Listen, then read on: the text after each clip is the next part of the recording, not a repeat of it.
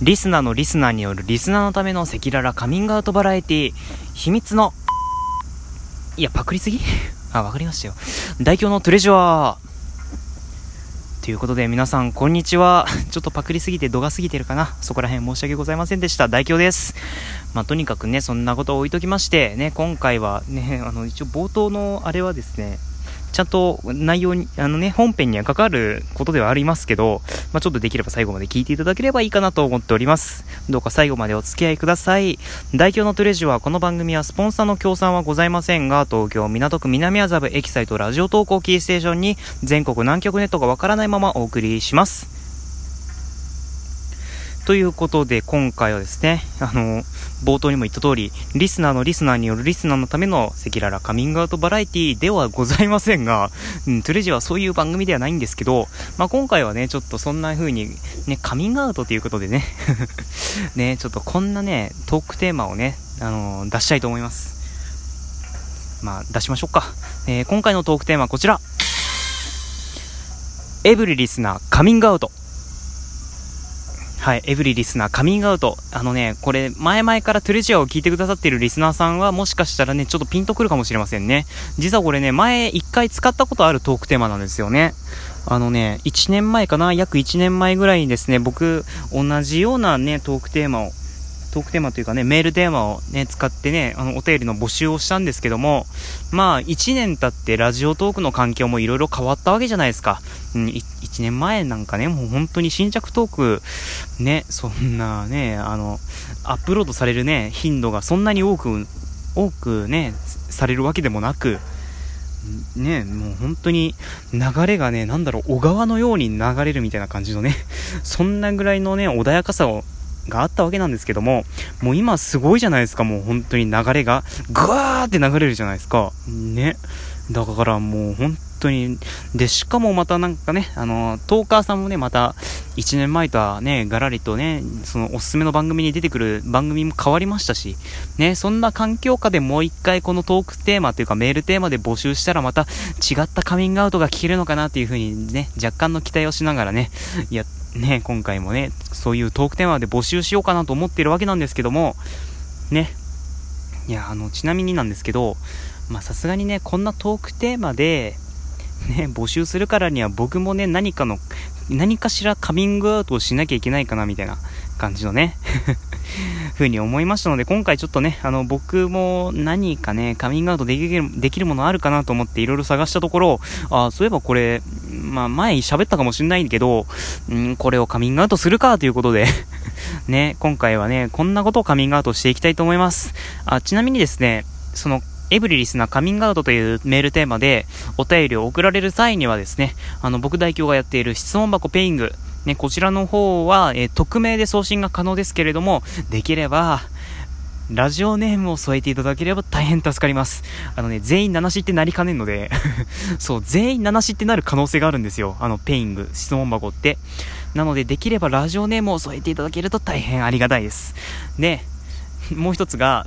そうですね、ツイッターのダイレクトメッセージを使ってのね、募集ですね。あの、こちらの方はですね、アットマークトゥレジュア811すべて小文字でアットマーク tousleskours811 こちらの方で、えー、こちらの方へね、ちょっと飛んでいただいて、ね、そこからダイレクトメッセージをね、あの、誰からも受信ができるように設定はしてありますので、ぜひぜひ皆さんお気軽にね、あの、フォローももちろん、大歓迎です。ね、僕そんな、ね、あの、FF 外から失礼いたしますみたいな、そんな堅苦しい、あの、アカウントではございませんので、まあ、ぜひぜひ皆さん、あの、有益な情報がね、ツイートできるかどうか全くもって保証できませんが、まあ、ぜひぜひお気軽にフォローしてくださればなと思っております。で、ついでにね、メールも送っていただければありがたいです。ということで、えー、さらにですね、もう一つ、えー、Gmail も持っております。えー、大京 .radiotalk.gmail.com すべて小文字で daikyo.radiotalk.gmail.com ですので、えー、ツイッターも持ってないし、質問箱もなんかめんどくさいな、質問箱めんどくさい人いるの？まあね、ちょっとメールで送りたいという方は、ぜひそちらのアドレスを活用してください。ちなみにあのです、あのですね、ラジオネームが添えていなくて、あの、宛先、え？差出人のところに本名みたいな感じのが書いてある場合はですね、あの、僕が返信で、あの、ラジオネームどう、どうされますかっていう風にね、あの、聞く場合がございますので、あの、そこら辺はちょっと留意いただいてね、送っていただければいいかなと思います。ということで、えー、匿名で送れるけど、一応ラジオネーム添えていただけると助かる質問箱と、えー、ツイッターで送れるダイレクトメッセージ、そしてメールアドレスでお待ちしております。ね、あの、メールテーマはエブリリスナーカミングアウトです。ということで、えー、僕もカミングアウトします。軽ノリ軽まあそんな感じでね、今回ね、まあちょっとだけね、カミングアウトはしようと思うんですけども、あのですね、まあ今回カミングアウトすることはですね、あの、僕のね、最近ちょっと気になっている、ね、ものというかことというかね、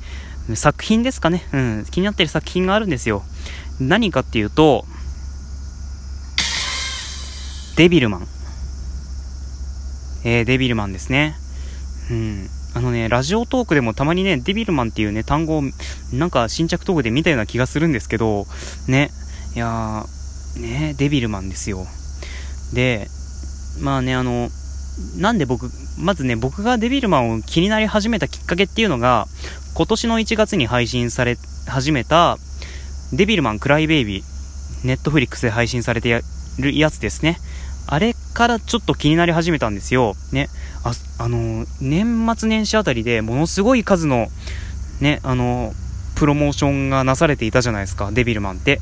で、まあ、当時、当時も僕、ツイッターをラジオトークのアカウントとかでやっていたので、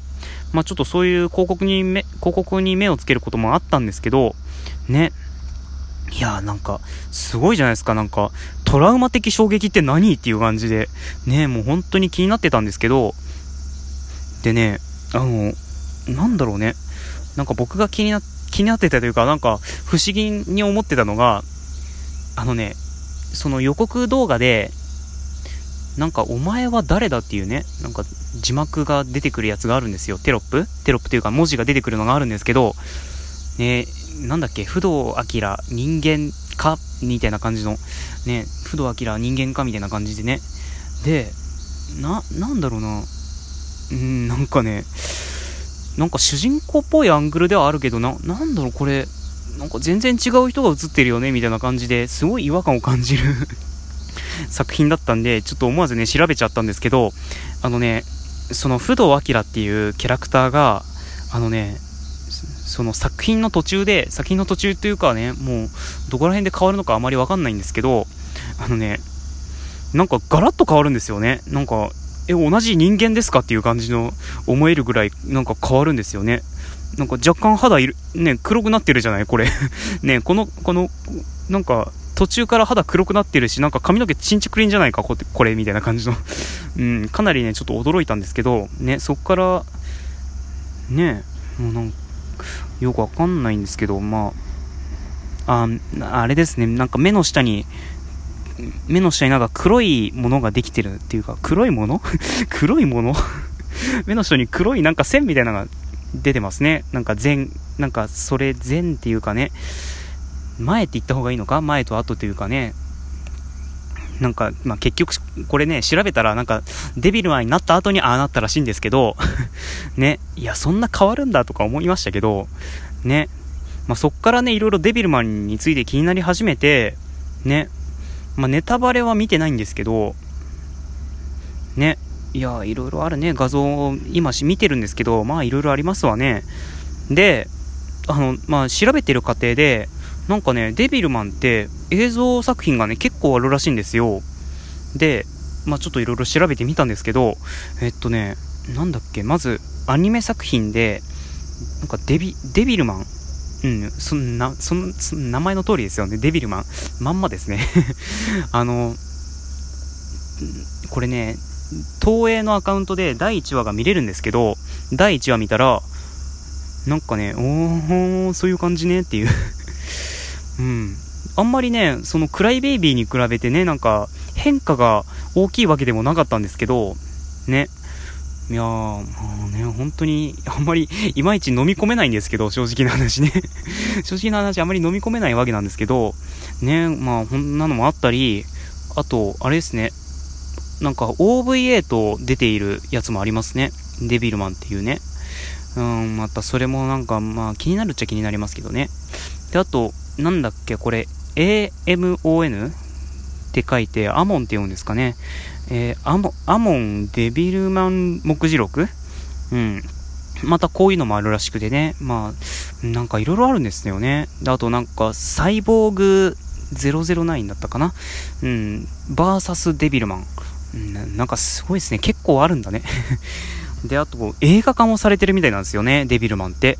またそれもね、なんか気になるっちゃ気になるんですよ。なんで気になるかっていうと、その映画、映画、映画版のデビルマンが、ものすごい低評価なんですよね。ああいうレビューサイト見てると。なので、これはな逆に見てみたいなっていう風にね、思ってみたわけなんですけども、まあ、まず原点から探んないとということで、まあ、いずれね、ちょっと原作版もね、見てみたいと思いますけども、あの、デビルマンって結構エログロの描写が激しいということなので、まあ、ちょっとそこら辺をね、ちょっともう、なんだろう、